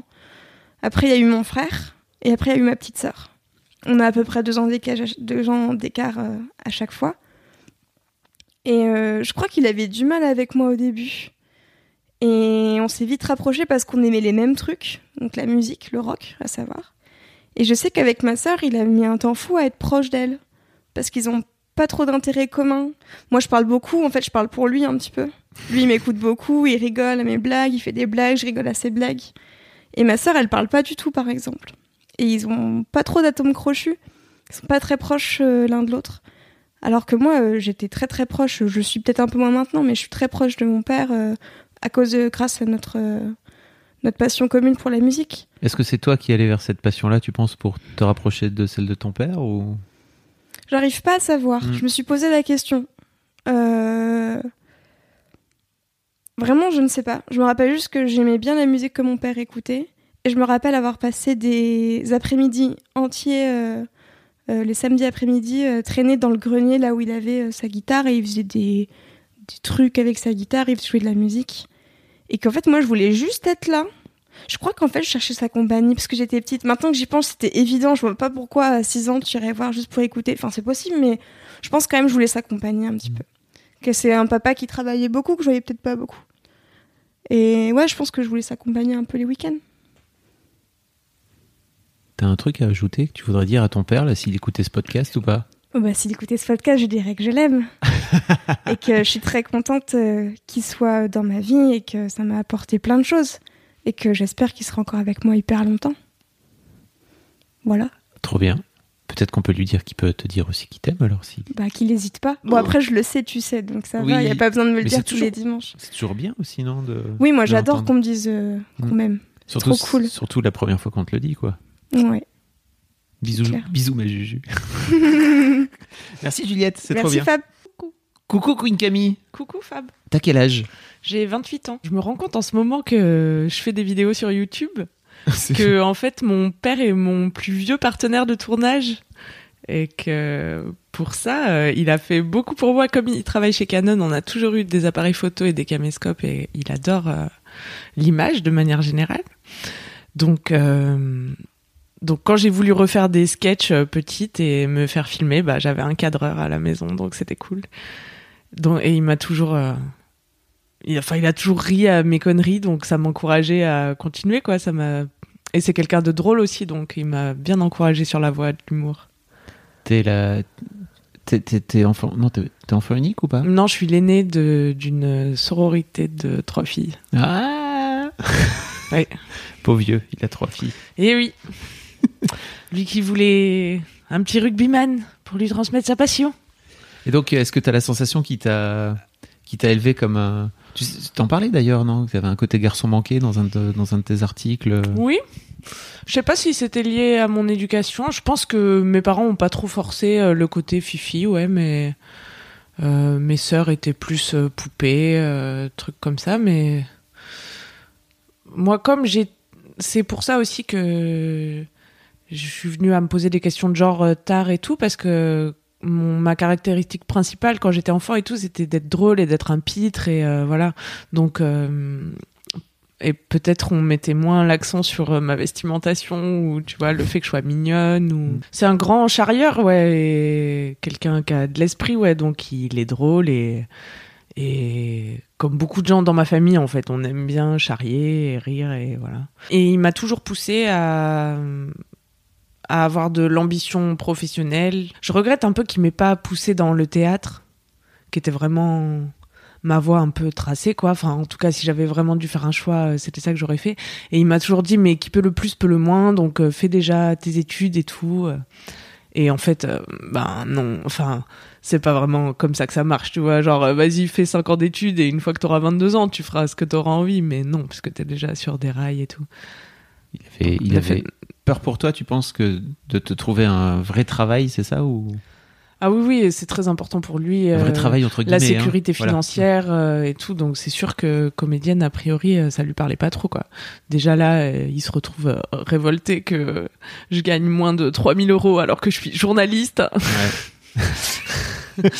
et qu'il a Il fallait pas t'envoyer vers le journalisme.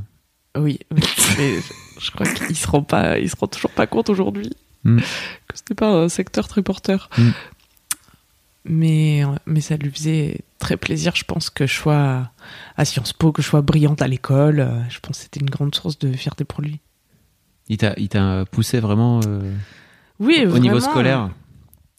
j'étais un peu le cheval de course et on dit enfin même devant mes sœurs et tout les gens de ma famille me présentent comme euh, genre la plus intelligente tu vois et les autres bon ben voilà hein, elles feront ce qu'elles auront envie de faire mais Ah ouais. tu vois c'est Elles le vivent comment grave, tes hein. sœurs? Elles ont quel âge tes sœurs? Mes sœurs on a toutes euh, trois ans d'écart entre nous donc euh, 25 la moyenne et 22, euh, 25 et 22 ouais. Et euh, ouais il y avait un peu ce, dire, ce discours là à peine en filigrane tu vois. Elles Et- le vivent comment tes frangines? Bah, je sais- bah, elles aussi, elles sont dans ce délire-là aussi, du coup, tu vois. Ah, c'est notre génie. euh, Ah, mais oui, mais t'es si forte. Mais tu vois, on se dit ça en rigolant, mais. Et c'est jamais vraiment pour rire. Bah non, c'est jamais vraiment pour rire, tu vois. Et de fait, je suis celle qui est allée le plus loin dans les études, mais puisqu'on m'y a poussé, en fait, tu vois. On- Enfin, Quand tu dis il on, y avait pas trop. Oui, c'était mes parents. Hmm. Il y avait pas trop d'autres options, en fait, que de faire euh, des longues études pour moi, tu vois. Dès très jeune, puisque j'étais bonne élève depuis tout le temps. Voilà.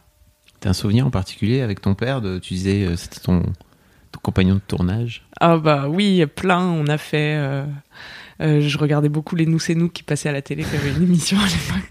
Donc je refaisais les sketchs de Jean Dujardin où il est en Antoine et où il fait des faux reportages dans la nature et je fais ça dans mon jardin avec des lauriers et, et un faux oiseau tropical. T'as Ouais. encore des VHS de ça? Bah il est en train euh, de convertir euh, toutes les toutes les cassettes du caméscope en DVD donc euh, ouais, on a hâte, je vous préviendrai de la sortie. Il y a de belles images, je pense. Et c'est lui donc qui, qui enregistrait. Il te poussait un petit peu à tourner devant la caméra ou c'était vraiment toi qui Euh, je pense que je sais plus exactement, Hmm. mais j'ai des souvenirs où il est où je dois le tanner pour qu'il le fasse et tout. Donc il y a des fois où j'ai dû un peu pousser parce que il avait peut-être envie aussi de faire d'autres trucs de ces dimanches après-midi. et donc je pense que ça venait de moi, mais il était content de le faire. Et vous avez noué à cause ou grâce à ça une, une relation un peu particulière avec ton père, t'as l'impression, par rapport à tes frangines ou... Hum, non, pas vraiment. Après, on s'est beaucoup éloigné à l'adolescence. Et depuis, on a une relation un peu superficielle. euh, On n'arrive pas trop à rentrer dans des... Mais en fait, euh, mes sœurs aussi, mais je sais pas. Ah, parce qu'en général, on a tendance plutôt à se rapprocher de ses parents une fois qu'on est adulte et qu'on est rentré dans la vie active et qu'on se voit un peu moins, quoi. D'avoir une relation un peu plus équilibrée, euh, tu vois, d'adulte à adulte. Ben, peut-être avec quelqu'un qui écoute. Mais c'est pas le point fort de Rock. Rock, c'est ton père. C'est Rock, c'est son prénom. Il a un beau prénom, c'est un beau gosse. Et non, je- mais il est comme ça avec tout le monde en fait, j'imagine. Enfin, je vois avec sa nana, avec euh, mes autres sœurs, avec euh, les gens qu'il a au téléphone. Euh, C'est un mec, il, n'écoute rien vraiment. Il est toujours à l'ouest. Tu le vois marcher dans la rue. euh, tu vois, il est dans- sur une autre planète. donc, c'est pas très facile de connecter avec quelqu'un comme ça. Il t'a déjà dit je t'aime, ton père? Oui, je sais pas. Oui, oh, je sais pas. Il me dit des trucs affectueux, tu vois, c'est pas comme si c'était un ours. euh, Ouais. et, et il me dit, euh, ma grande fille, euh, ah, ça me fait plaisir de te voir. euh. Non, on se dit pas trop, je t'aime. Moi, c'est pas après, c'est juste un. Je le dis à ma mère, tu vois, et ma mère me le dit, on se le dit avec mes sœurs, mais pas trop avec mon père. C'est dû à quoi, tu penses? Ben, peut-être que lui, lui, il a une relation un peu spéciale avec ses parents aussi. Il était fils unique, mais il a été élevé par sa grand-mère avec ses cousins, parce que ma grand-mère, elle l'a eu très jeune, donc élevé par mon arrière-grand-mère. Et euh, Non. en tout cas, il, il était pas très proche de ses parents quand il était jeune, je pense, et je sais pas s'il a eu beaucoup de démonstrations d'affection. Je sais qu'il y a une période où quand il était gros, sa mère lui parlait plus, donc euh, tu vois, c'était des relations déjà pas très équilibrées justement. Et mais pour quelqu'un qui a vécu ça, euh, je trouve qu'il s'en sort très bien quand même. Faire à moitié plat. Ouais, ouais, il arrive. euh, enfin, tu vois, c'est vraiment pas un handicapé du sentiment ou quoi. Juste la communication, c'est pas facile, quoi. En plus, il est sourd d'une oreille. Est-ce que euh, s'il écoutait ce podcast, euh, il y a un truc que t'aimerais lui dire? Bah, que je l'aime, voilà. Et j'avais dit que j'allais pleurer.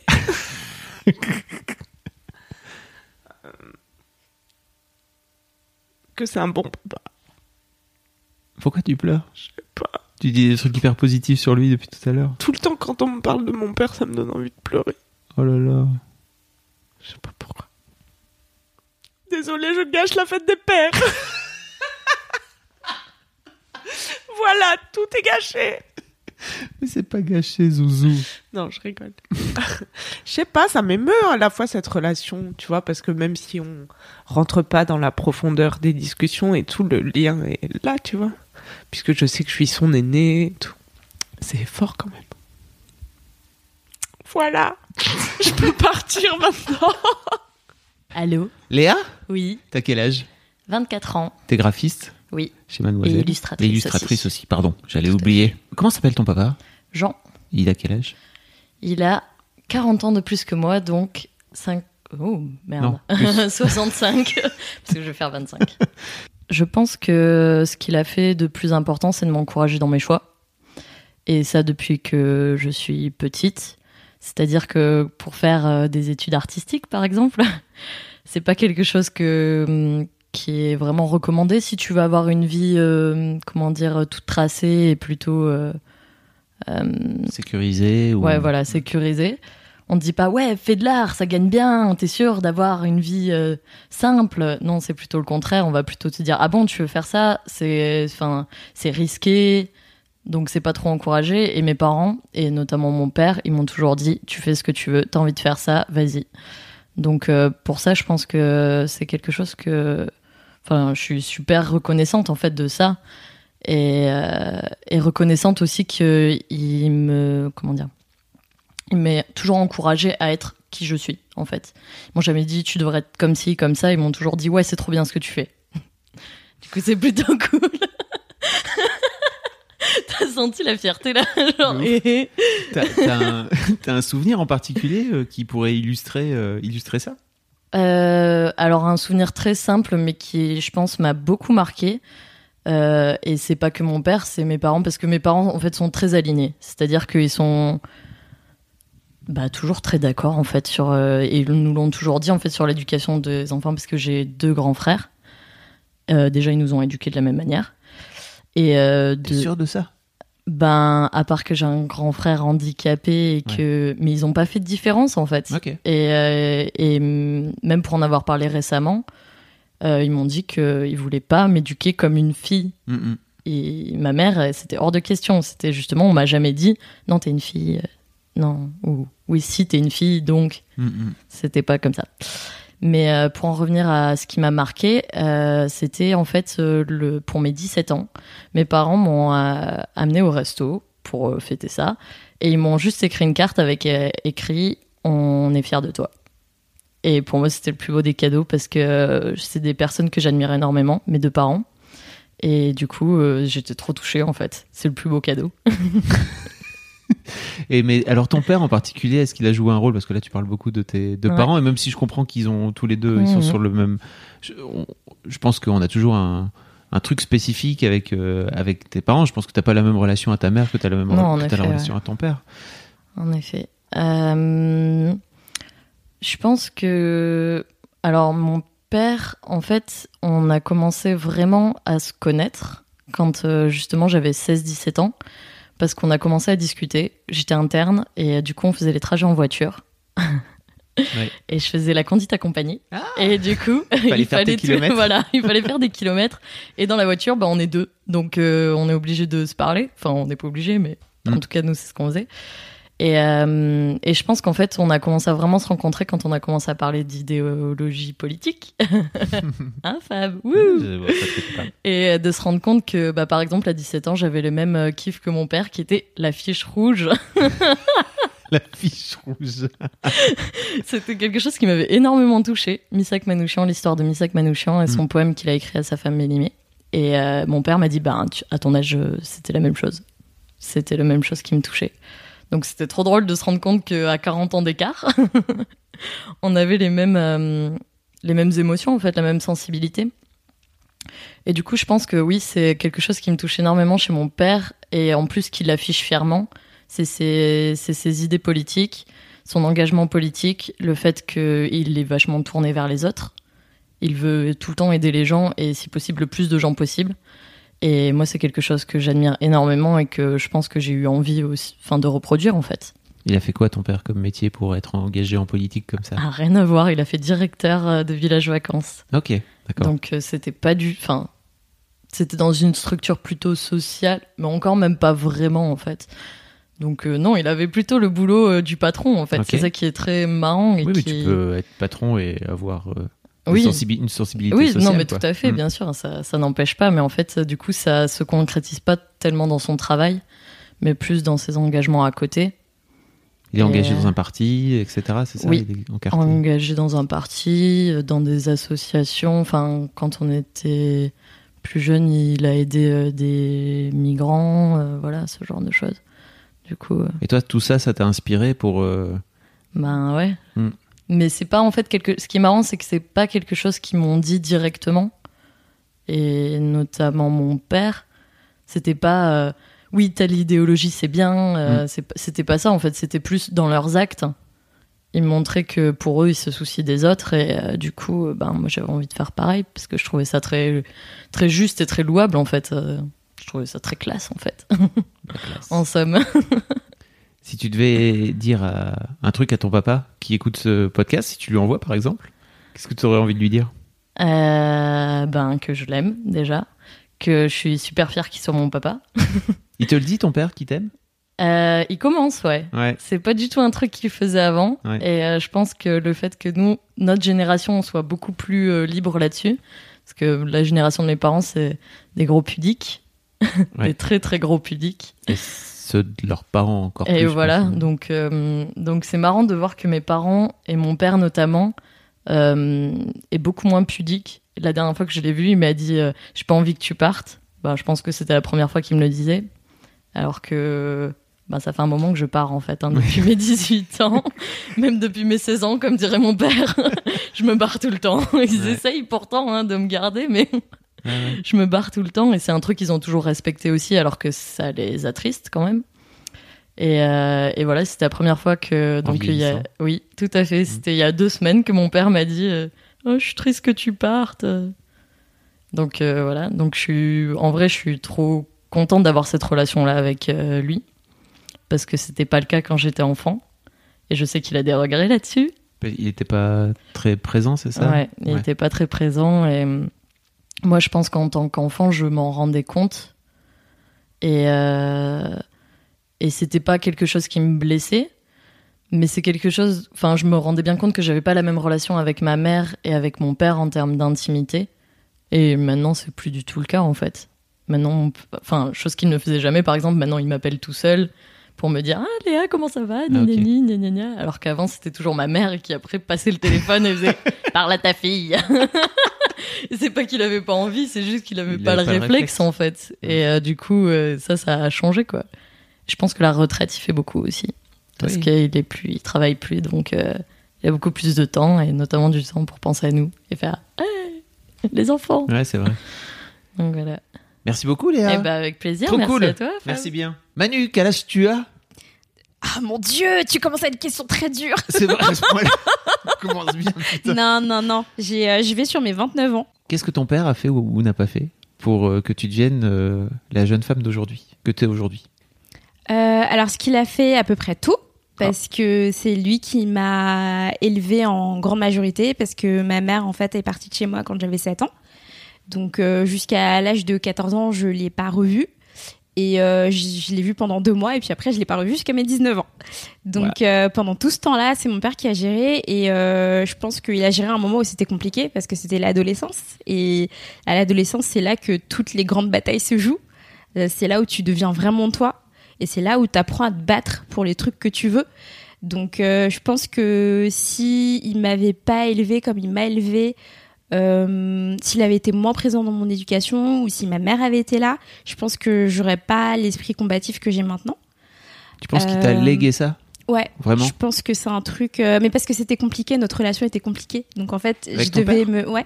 Du coup, je devais me battre euh, même contre lui en fait pour que, ne serait-ce que pour qu'on discute, tu vois, parce que mon père c'était quelqu'un qui ne parlait pas, il discutait pas, il voyait pas l'intérêt en fait. C'était quelqu'un de très pragmatique. Donc euh, du moment que j'étais en bonne santé, Mm. que je mangeais, que j'allais à l'école et et que voilà, euh, le reste c'était vraiment du secondaire. Donc, euh, donc tout ce qui est discussion, tout ça, il voyait pas l'intérêt. Il le voit maintenant parce que parce que j'ai forcé. j'ai forcé. Et surtout, je lui ai pas parlé pendant presque un, pendant un an. Euh, récemment, là, c'est ça Ouais, récemment, je lui ai pas. On, on a eu une grosse engueulade. Je lui ai pas parlé pendant un an. Donc maintenant, je peux dire qu'il discute. Et l'engueulade était due à cause de... Elle était due à ça, Euh, c'est ça C'était dû à plein de choses. C'était Ouais. dû au fait que euh, il y a plein de trucs. tu vois, mon père, enfin, il, il a été élevé en Afrique et tout, et il y a plein de trucs euh, qui sont tabous. Par exemple, tu vois, on parle pas des règles ni quoi que ce soit. Donc, quand euh, je me suis ramenée à l'adolescence, euh, j'ai mes règles et tout. Alors, c'était très compliqué tous les mois. Je devais lui demander, sans lui demander, d'aller acheter des serviettes, des tampons, des machins. C'était hyper compliqué. euh, technique de Sioux. Mais comment Euh, tu sais Comment tu sais, alors? Genre, je lui demandais, est-ce pour que je pourrais, est-ce que je pourrais avoir 3 euros Ah. Pourquoi faire? Est-ce que je pourrais avoir 3 euros Ah oui, ok. Tu vois ne veux pas savoir. Euh, Voilà, C'est c'était exactement ça. Et euh, un jour, il a trouvé un tampon, euh, voilà, euh, dans, dans, je sais pas, dans la salle de bauche, je sais pas quoi. Il m'a engueulé pendant trois heures parce que voilà, il y a aussi un problème d'éducation sexuelle et il était persuadé que les tampons, c'est pour les femmes qui avaient déjà eu des enfants et tout, que j'allais me faire du mal, tout ça. J'étais là, mais vraiment pas du tout. En fait, je, est-ce que on va pas en discuter parce que c'est compliqué, mais non. Donc euh, voilà. Et puis après, euh, tu m'as aussi demandé les trucs qu'il a pas fait. Il m'a pas. euh, je trouve qu'il m'a pas assez fait confiance en fait. Il m'a fait confiance pour plein de trucs. Euh, donc par rapport à mes cousins et cousines, euh, j'avais le droit par exemple de partir en vacances avec mes potes euh, dès l'âge de 16 ans, machin. Enfin, j'étais assez libre sur ça. Mais il y a plein d'autres choses. En fait, il avait peur que, il avait peur que je que j'y arrive pas en fait, que j'y arrive pas dans la vie, que le fait de pas avoir ma mère ou le fait euh, de de- d'avoir des parents issus de l'immigration, Oui. plein de trucs comme ça, il avait peur que ça que ça me desserve et donc du coup lui il avait un chemin euh, dans sa tête qui était tracé et euh, c'était des trucs en fait il y avait une liste de choses à cocher. Tu dois faire ça, ça, ça, ça, et quand tu fais ça, tu le fais comme ça, pas d'une autre manière. Donc moi, j'arrive avec mon esprit un peu fantasque de, euh, oh bah tu sais, pour ce truc-là, il y a cinq solutions différentes. Et t'as, ah non, non, non, non, Mhm. ma solution c'est la bonne, les autres solutions que tu me donnes, ça va pas marcher. Donc, euh, donc on en parlait l'autre jour. J'ai quelquefois la tendance à quand on propose des trucs à être là, genre non, je le vois pas, donc non, ça ne marche pas. Et en fait, c'est un truc dont j'essaie de me défaire parce que oui, Je vois de quoi tu parles. voilà, tout à fait.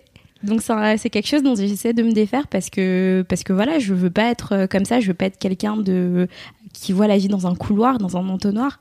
Et, euh, et voilà, pour plein de trucs comme ça, il m'a pas fait confiance et ma il solution. Protéger, c'est ouais, ça aussi. ouais, c'est ça. Il voulait me protéger de, mais même de moi-même, tu vois. Mais Mm. sauf que pour grandir, t'es obligé de faire des expériences et t'es obligé de te louper parfois. Et, euh, et quand je me loupais, il le vivait très très mal en fait. Il le vivait très très mal. Ah, tu m'as pas écouté, machin. Culpabiliser un peu, euh, c'est ça Il culpabilisait et puis aussi, euh, dans sa tête, il y avait aussi un truc où euh, j'avais pas fait comme il avait dit. Mhm. Donc du coup, c'était pour ça que ça n'avait pas marché. Et j'étais là, oui, mais en fait, ça n'allait pas marcher non plus parce que ce truc-là que j'ai loupé, c'était pas pour moi de toute façon. Donc c'est pas grave, je vais faire autre chose. Mais ça, c'est quelque chose que lui, il comprenait pas, tu vois. Donc euh, il s'est adouci avec l'âge. Il a quel âge aujourd'hui? Euh, Il va avoir euh, 56 ans. Ok. Euh, et quand je dis c'est adouci avec l'âge, il est pas vieux du tout, hein, mon père. C'est juste que en fait, euh, il y a il y a deux ans à peu près, il a eu euh, il a eu une crise cardiaque et euh, du coup ça l'a. Je pense que ça lui a fait peur. Il a eu peur de, de partir, il a eu peur de de pas nous voir grandir encore. Euh, et, et voilà, je pense que aussi ça a été une réalisation pour lui, un truc où il s'est dit euh, putain merde, euh, bon mes enfants maintenant ils sont grands, en fait tout va bien. Il faudrait peut-être maintenant que je passe à la partie où c'est agréable et où on fait des trucs cool ensemble, tu vois. Donc maintenant on fait des trucs cool ensemble. Ça va mieux en. Ça va carrément mieux. On discute. Il adore venir nous parler, nous raconter des blagues, des histoires de quand il était jeune aussi. C'est un truc qu'il fait beaucoup maintenant. Ah, c'est cool. Ouais, il nous raconte des histoires de quand il était petit, de quand il était jeune et tout. Donc des trucs très très drôles. Et, euh, et oui, et maintenant ouais, on est plus dans le euh, dans le quand il y a un truc euh, pour lequel il n'est pas d'accord et tout. Il nous explique pourquoi il n'est pas d'accord. Puis après, on lui explique pourquoi nous on a fait comme ça. Et puis après, il voit où est-ce qu'il arrive à se situer.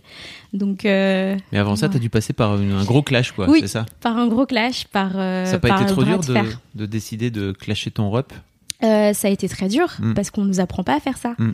Euh, déjà, on, enfin, en tant que fille, on nous apprend pas à, à aller à la confrontation euh, du tout. C'est tout, c'est tout de suite euh, ouais non tu lui, tu dois lui pardonner et tout. euh, non mais enfin vraiment c'est pas important, faut laisser passer tout ça. Et parfois c'est important. Parfois c'est important de dire non vraiment là je j'ai pas envie, j'ai pas envie cette situation me convient pas. Euh, j'aime pas la manière dont tu me parles, dont tu fais les choses, dont machin. J'aime pas la manière dont on interagit. Donc si on interagit comme ça, bah, je préfère qu'on n'interagisse pas en fait. Moi ça m'intéresse pas de d'être stressé tous les jours pour des trucs pourris. Ça me non j'ai pas envie. Donc euh, donc oui ça a été dur et puis oui les gens ils comprennent pas. Tu dis euh, ouais euh, je, je fais la gueule à mon père je lui parle pas. Bah, comment ça euh, machin? Ouais mais c'est ton père quand même il a sacrifié beaucoup de choses et tout pour toi gna. Je veux bien vraiment je je veux bien je le vois je comprends. Euh, je le remercie du fond du cœur, mais sauf que ça lui donne pas le droit de faire certaines choses. Donc voilà, moi je suis, je suis, je- voilà, mon père, euh, je peux lui dire merci d'un côté et lui dire par contre là ce que t'as fait c'est pourri, j'ai pas envie. Donc euh, je pense qu'on, je pense qu'on devrait tous en arriver là. Ouais, je suis tellement d'accord. Et pourtant, je suis daron moi aussi, tu vois. Donc, je pense vraiment qu'il faut qu'on, il faut que les enfants ils clashent, euh, ils clashent leur daron. Si, en tout cas, si ça va pas, si- Ouais. s'il y a des choses qui qui vont pas, Euh, et même s'il y a des choses qui vont bien, comme tu le dis. Si t'écoutais là, si tu lui envoies ce podcast, qu'est-ce que t'aimerais lui dire? Euh, alors j'aimerais lui dire que euh, que on est enfin arrivé. On est arrivé au moment où la relation elle est elle est satisfaisante pour tous les deux.